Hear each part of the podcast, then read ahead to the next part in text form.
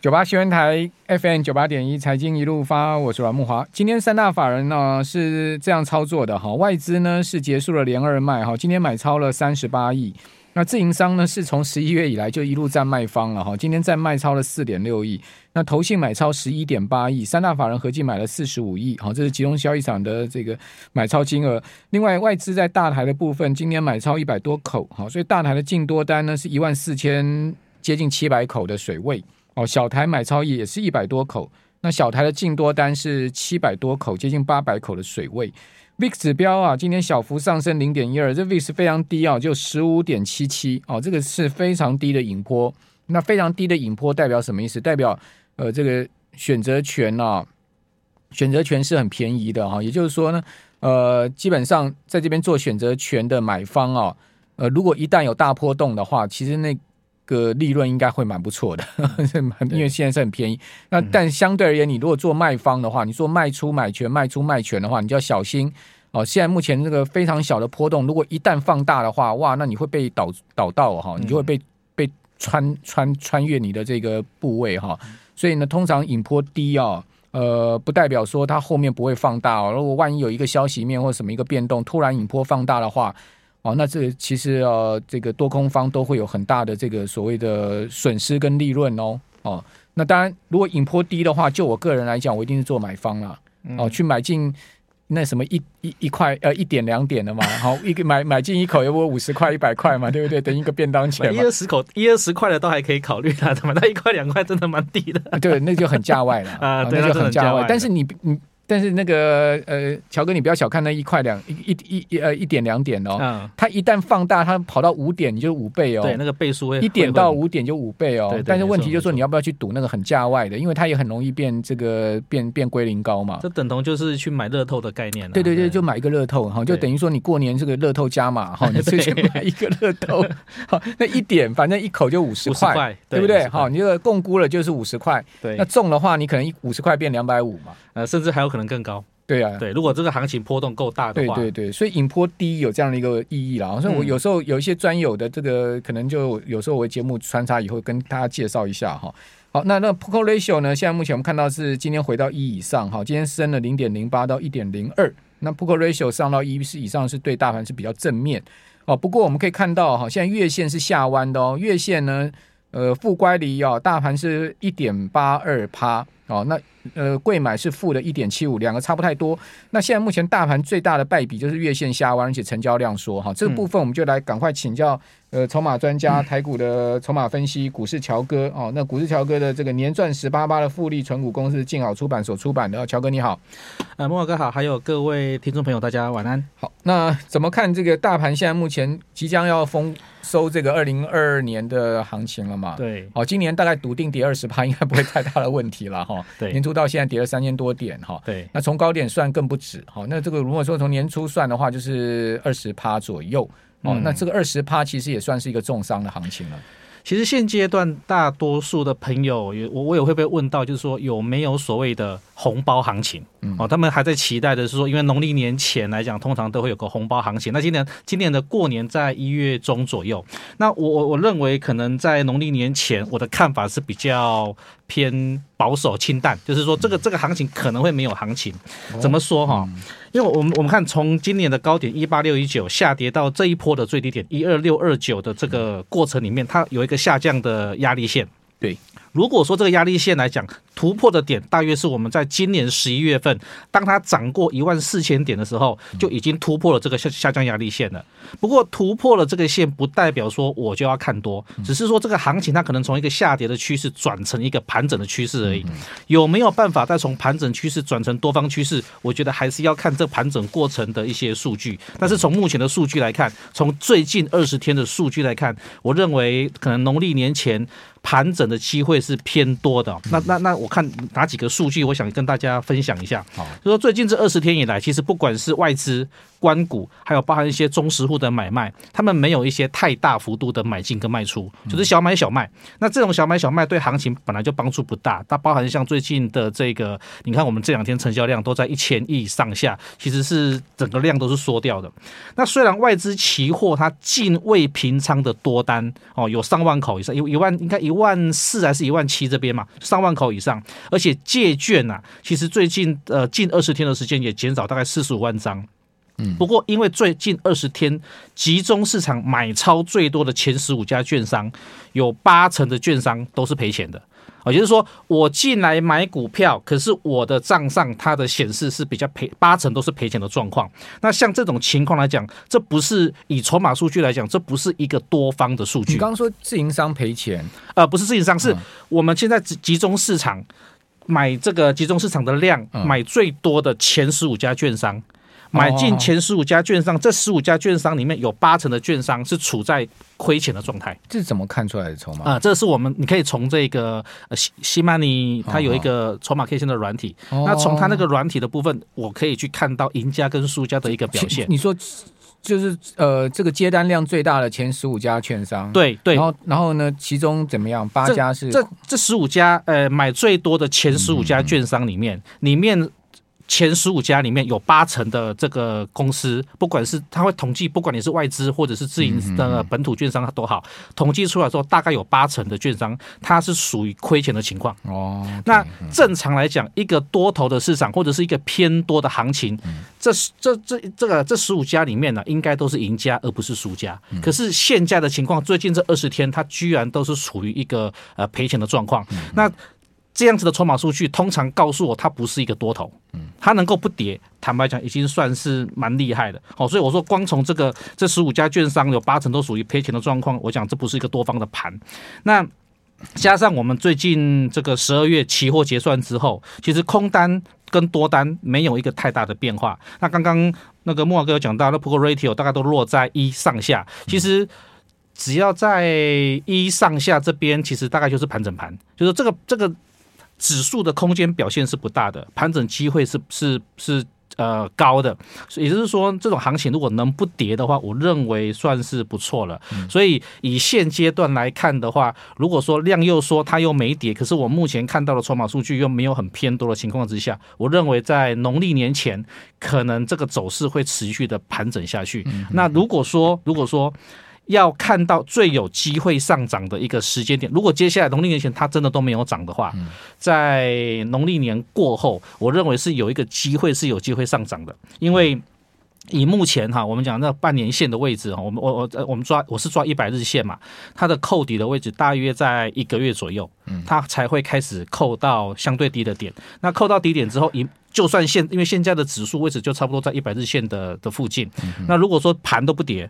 那慢慢的，当它的均线往下扣的时候，那均线会开始往上扬，长期均线开始往上扬。那我认为这会是一个有利于多头上涨的一个时间点。哦，那如果说以年前跟年后来看的话，我认为是年后的比较有机会。但在这个这个是以按照这个这个角度来分析，当然的话它不涨，我们也没办法啊。那说以涨的机会，我认为反倒是年后的机会可能会高于年前。好，嗯，我。不过今年累积到前十一个月哈，其实已经有蛮多券商它是这个出现 EPS 是亏损的哈。嗯，呃，包括像康和正，好，康和正今年前十一个月 EPS 税后啊亏零点三亿元，宏远正也亏哦，亏零点五七，致和正亏了快一块哦，这个亏不少哈。那另外大展正也亏了一点零七元，然后就 EPS 是负的。那我们看到赚钱的券商哈，有富邦证，好，富邦证前十一个 EPS 是二点五。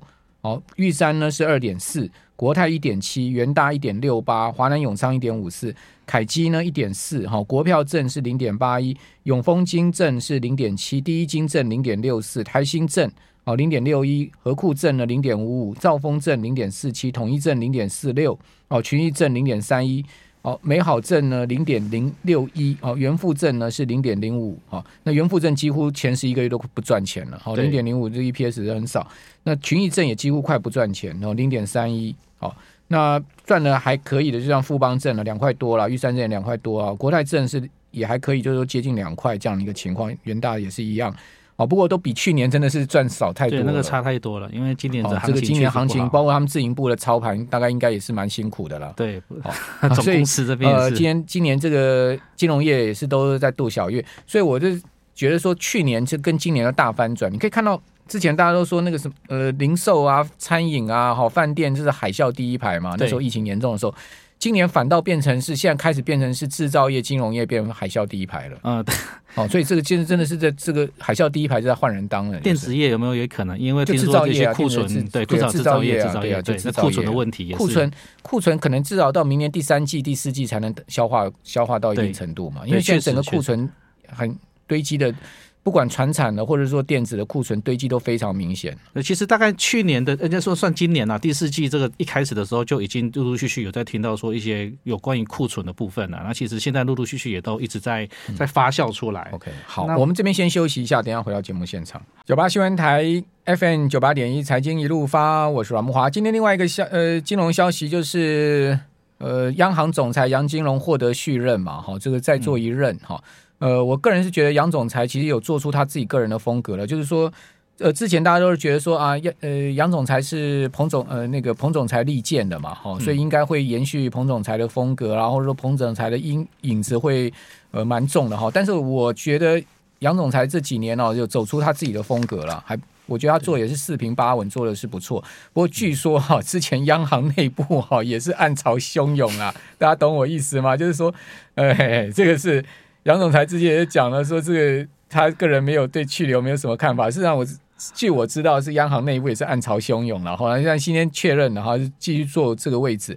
那另外呢，这个十七家券商啊，去年全年赚多少？你对照我们刚刚讲，今年前十一个月，你知道说券商今年啊，真的是呃度小月了。哦，去年元大正啊，全年 EPS 高达快四块啊，哦，三点三点八九啊，赚了呃两百三十二亿耶，哦。这个赚的盈余是两百三十二亿，单一个元大正就替呃元大金控哈贡献了这个两百多亿的这个呃这个全年的盈余啊。哈，那今年呢，我们刚刚讲元大正前十一个月一批的剩下一不到一点七了嘛？对，哦，这真的是较去年可以讲说是打打对折了，等于说元大正今年大概就赚赚个百来亿了啦。嗯，那另外群益证啊，呃，今年都快不赚钱了哈，那个去年赚二点四哈。然后永丰金证赚快三块耶，统一正赚二点七耶，兆丰正赚二点三耶，华南永昌正赚了快四块，三点八六，台新正也二点五，所以你看到这十七家券商啊，呃，去年少则都是两块起跳，高的甚至到都四块五块，福邦正赚了四点八，哎，哦，永宏远正你看到已经出现亏损哈，宏远证是赚三点七五，大展证也赚了三点四，大展证也亏损了嘛，哦，然后和富证。赚比较少，至少也有一块半。好，那另外致和正也赚了二点八。好，所以真的是不可同日而语啊。在多头行情的时候，券商。会赚的比较好，可是现在反而转空头之后，其实可以去看期货商会比证券商还要好哦。期货商，所以所以像今年来讲的话，这些证券公司的获利没有那么好，反倒是什么？反倒是像群益期货哦，这个它之前的获利没那么好，现在反而是有慢慢在爬上来。